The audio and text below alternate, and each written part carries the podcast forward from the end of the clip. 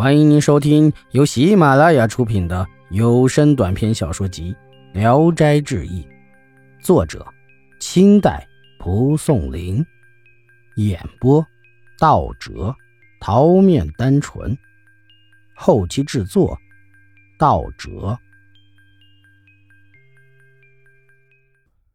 聂震，明代的怀庆路王，荒淫无德。他经常到民间去，发现有美女，总是要抢夺到手中。有个王生的妻子被陆王看上了，便派遣车马径直进了他家。王妻嚎啕大哭，不服从，被强抬着出了门。王生逃了出去，藏身在聂震的墓地，希望妻子经过这里能远远的和他诀别。不多时，妻子到了这里，望见丈夫，便大哭着扑倒在地上。王生悲痛的心情无法抑制，不觉地哭出声来。跟从的人知道了他是王生，就抓住他，要用鞭子抽打他。忽然，坟墓中出来一个男子，手握利剑，气势威猛，厉声说道：“我是聂震，良家女子岂容强占？看在你们身不由己的份上，暂且饶恕你们。给那个昏王捎句话，若再不改恶行。”没几天就将割他的脑袋。众人大惊，弃车而逃。男子也进入坟墓不见了。王生夫妇叩拜了聂震墓回家，仍然害怕陆王再派人来。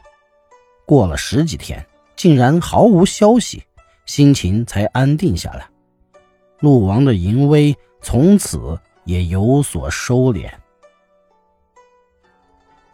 冷身。山西平城有个姓冷的书生，小时候很迟钝，到了二十多岁还没能读通易经。忽然来了个狐，和他友好的住在一起。此后常听见冷生整夜说话，就是兄弟追问他，也不肯泄露。这样过了很多天，他突然得了精神失常的毛病，每次得到题目作文就闭门记作，过了一会儿便放声大笑。偷偷一看，他手不停地写着，一篇八股文很快就完成了。脱稿后竟然文思精妙。当年他考中了秀才，第二年又成了领生。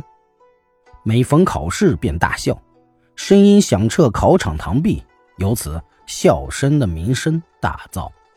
幸亏学政当时外出不在场，没有听见。后来遇上某位学政规矩严肃。整日端坐在考场大堂上，忽然听见笑声，愤怒地把他抓来，将要责罚。执事官代为说明他精神失常，学政的怒气才稍微消了一点。虽然把他释放了，却除去了他深远的铭记。从此，他便装疯沉迷于诗酒，著有《颠草四卷》，超群绝俗，可供诵读。药僧。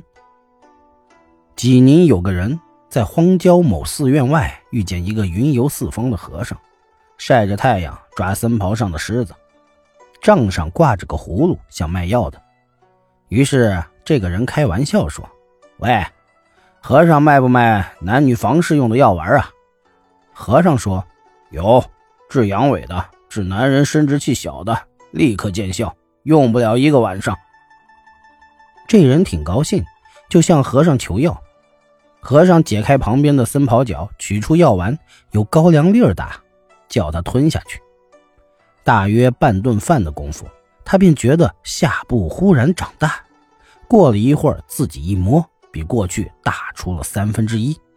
他还不满足，瞅着和尚去解手的空，偷偷解开僧袍，捏出两三粒丸子，全吞了，立刻。觉得皮肤像裂开了，像抽筋儿，脖子在缩短，腰也在弯，而下部还在一个劲儿的长。他吓坏了，无计可施。和尚回来见他那样子，吃惊地说：“你一定偷了我的药了。”赶紧给了他另一个药丸，才觉得下部不长了。解开衣服自己一看，那里差点长成了第三条腿。这人缩着脖子，一歪一斜的回了家，父母都不认得他，从此成了个废物，天天在街上躺着，有不少人见过呢。本集演播到此结束，谢谢大家的收听。喜欢请点赞、评论、订阅一下。